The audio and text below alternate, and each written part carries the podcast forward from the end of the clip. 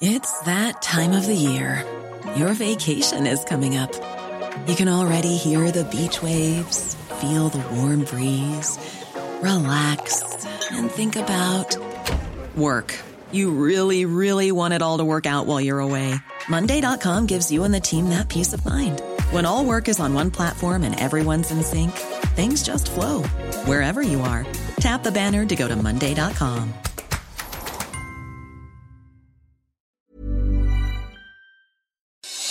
Noticias del Heraldo de México.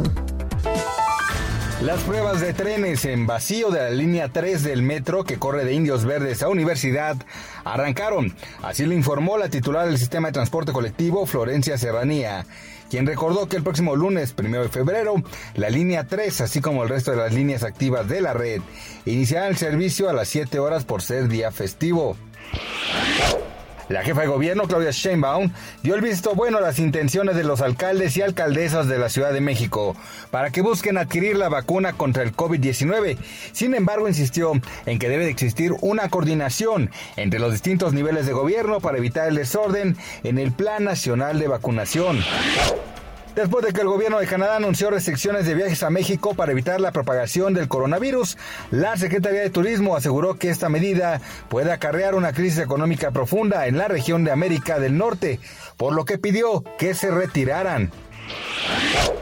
El peso concluyó el primer mes del año con una pérdida de 2.46%, casi 50 centavos frente al dólar, mientras que el índice de precios y cotizaciones de la Bolsa Mexicana de Valores registró una pérdida acumulada de 2.45%.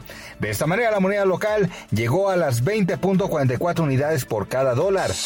Noticias del Heraldo de México.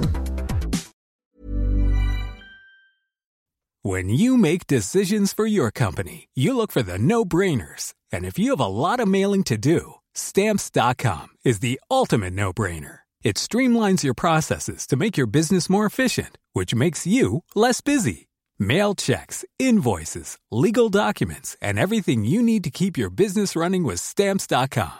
Seamlessly connect with every major marketplace and shopping cart. Schedule package pickups and see your cheapest and fastest shipping options from different carriers with rates up to 89% off USPS and UPS rates. And with the stamps.com mobile app, you can take care of mailing and shipping wherever you are. Make the same no-brainer decision as over 1 million other businesses with stamps.com. Sign up with code program for a 4-week trial plus free postage and a free digital scale. No long-term commitments or contracts. That's stamps.com. Code program.